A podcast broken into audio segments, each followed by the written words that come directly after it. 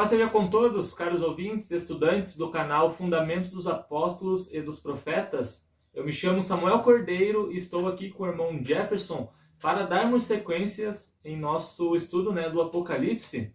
E nessa sequência de estudos, nós chegamos agora às trombetas, sete trombetas, né? Que como nós mencionamos no vídeo anterior, significam uh, sete anúncios de guerra em uma determinada nação.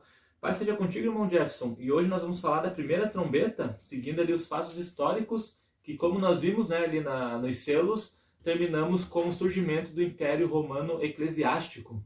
Meu irmão Samuel, paz seja convosco, os nossos amigos, nossas amigas, nossos familiares que têm nos acompanhado, nossos irmãos de fé, nossas irmãs de fé. Sejam todos bem-vindos a mais um vídeo do canal Fundamento dos Apóstolos dos Profetas. Desde já peço a vocês que peçam aí aos seus amigos, seus companheiros que gostam de profecias, para se inscreverem em nosso canal, deixarem um like, ajudar no crescimento do nosso canal. Nós fazemos aqui de forma bem reduzida, de forma bem compacta os estudos para não tomar muito tempo. E hoje nós vamos iniciar o estudo aí das trombetas, o estudo aí que estamos trazendo na sequência do Apocalipse aí, trouxemos aí as sete igrejas, os selos e agora vamos iniciar as trombetas. Vamos dando sequência no livro do Apocalipse pouco a pouco, desde já peço a sua colaboração. E dando uma leve resumida, né, nos selos, nós estudamos por último, né, a início grandioso, né, glorioso do Império Romano e o sexto selo né, culminou ali no seu enfraquecimento e depois sua transformação através de Constantino, surgindo né, a nova Roma eclesiástica, a Roma cristianizada. Então, como as trombetas dão sequência ao estudo dos selos, nós vamos seguir a linha histórica também, né, onde as profecias, em seus termos proféticos, dando sequência respeitando a história né, dentro do, de algum império, né, porque a profecia vai mencionar a terra, nós já falamos aqui várias vezes, né? Terra ela denomina uma nação específica. Então, nós continuando a partir desse princípio, né? Vamos iniciar aqui o estudo da primeira trombeta. O irmão Gerson fará a leitura para nós, Apocalipse 8, verso 7. Abra sua Bíblia, eu sei que estiver com ela em mãos. Apocalipse 8, verso 7. E o primeiro anjo tocou a trombeta e houve saraiva e fogo misturado com sangue, e foram lançados na terra que foi queimada na sua terça parte. Queimou-se a terça parte das árvores e toda a erva verde foi queimada. Então aí, né, um breve texto sobre a primeira trombeta. Irmão Gerson, interessante aqui nessa trombeta, que claro, né, a primeira guerra que nós vamos estudar aqui dará início né, ao declínio desse império romano cristianizado, sendo que nós já sabemos que a última trombeta ela revela ali né, o segredo de Cristo, a volta de Cristo na última guerra. Então, irmão Jefferson, nós concluímos que essa primeira trombeta ela foi um marco histórico que deu início a uma decadência do Império Romano, justamente porque ele fala, né? É, foram lançados na terra, fogo misturado com sangue lançado na terra, ou seja, então foi uma praga, né, uma guerra anunciada contra uma nação específica, e essa só pode se tratar da Roma agora eclesiástica, porque foi esta uh, um grande inimigo de Deus, e é esta esse império que foi figurado de outras formas também ali no, no, no restante do livro do Apocalipse. Então, irmão Jefferson, justamente nós conhecemos aqui pela história que as tribos bárbaras né, começaram ali algumas, alguns confrontos contra Roma, e a primeira delas, dentro desse contexto histórico do Novo Império, foi justamente os visigodos ali no grande saque de 410 depois de Cristo. Justamente, irmão Samuel, uma das tribos que aqui faz se cumprir essa parte do livro do Apocalipse é os visigodos eles são uma divisão ali dos godos, dos godos originais, aqueles povos que desciam ali da Germânia, povos germânicos. Então eles são uma divisão. Então dividiu-se ali em dois, ostrogodos, ou seja, os godos do Oriente, os godos do outro lado do rio, e os visigodos, os godos ali com mais condições financeiras, ou seja, os, os godos chamada ali de os nobres. Vice quer dizer nobre. Então aí, se pegar em certas línguas, aí você vai ver o termo chamado vizir. Vizir é um nobre daquela localidade. Como era germânico, aí a língua ocorre no, no mesmo sentido, visigodo. Então, os godos originais ali desceram do norte com outras tribos ali. Você vai ver, com o passar do tempo, os lombardos, os suevos, ali, os francos, todas elas são tribos germânicas que viviam a leste ali do Rio Reno. Então, com o passar do tempo, eles já conheciam os romanos. Podemos aí ver na história, muitos deles foram foram ensinados pelos romanos e com o passar do tempo, vindo ali os hunos do Oriente, eles foram migrando para Europa, ali para a Europa Central, Península Itálica, atual França, atual Espanha, então que na época era chamado de Espanha. Então você nota aí em muitos estudos, claro que muitos desses estudos não vão estar nos livros didático português, você tem que procurar mais, mas é aqui que se cumpre as profecias da Bíblia. Dentro da história se cumpre as profecias do livro do Apocalipse.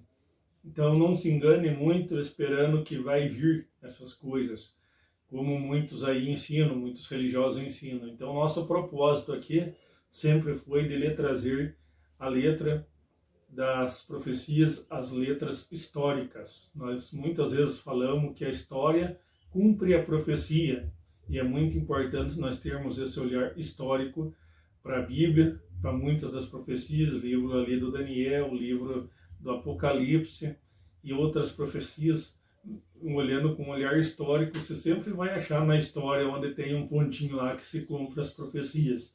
Claro, como já falamos muitas vezes aqui, nós resumimos o máximo possível o vídeo para que não fique grande e que você possa aí analisar de acordo com o teu tempo. Sabemos que todos temos os nossos tempos, temos nossos afazeres, nós resumimos o máximo aqui a profecia. Se você tem interesse em saber mais detalhes da história, mais detalhes destas profecias que aqui apresentamos a vocês, entre sempre em contato conosco. Sempre tem aí os meios de comunicação que você pode entrar em contato conosco. Nós lhe passamos mais detalhes das profecias. Mas as profecias que aqui se cumprem em Apocalipse 8, 7, é dessa dos Godas, onde foi queimada as árvores, terça parte das árvores, toda a erva verde, e foram lançados por terra. Apocalipse 8, 7. Se você prestar bem atenção aqui na leitura, você vai ver muitas coisas que aqui dá a entender. O primeiro anjo tocou a trombeta, houve saraiva e fogo, misturado com sangue, ou seja, uma guerra grande, uma guerra onde mataria muitos ali. Então, de acordo com a história, o irmão Samuel já citou aqui a data, ali de 410. Então, pega-se essa data e faz tudo um, um apanhado histórico ali. Você vai ver que a partir dessa data aí, onde começa essa, essa guerra, lançados na terra e foi queimado, ou seja, como o irmão Samuel já falou aqui, foi lançado sobre uma terra, não sobre o mar. Mar é uma multidão de povos, mas terra é um império em específico, um império pequeno, onde nasce de uma pequena localidade, um reino também onde nasce de uma pequena localidade, então ele é tido por terra. Quando em profecia fala mar, são muitos povos, ou seja, muitas águas também, como se fala em profecia, muitos povos e a saraiva e fogo misturado com sangue, grande guerra, foram lançados na terra e queimados sua terça parte, queimou a terça parte das árvores e de toda a erva verde. Então aqui nós notamos que morreu mão de obra do, desse império, desse local em específico, e morreu muitas pessoas, pessoas simbolizado árvores e erva verde, então simbolizada aí soldados, simbolizado mão de obra, simbolizado até mesmo civis que faziam parte daquele império ali. Interessante também, né, que o exército dos visigodos, comandado ali por Alarico I, é denominado na escritura como uma saraiva misturada com fogo caindo na terra, ou seja, uma invasão, né?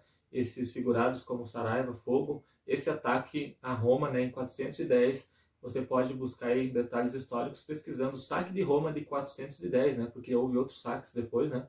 Mas esse dessa profecia em específico é no ano 410 após a morte de Cristo, né? Morte e ressurreição de Cristo.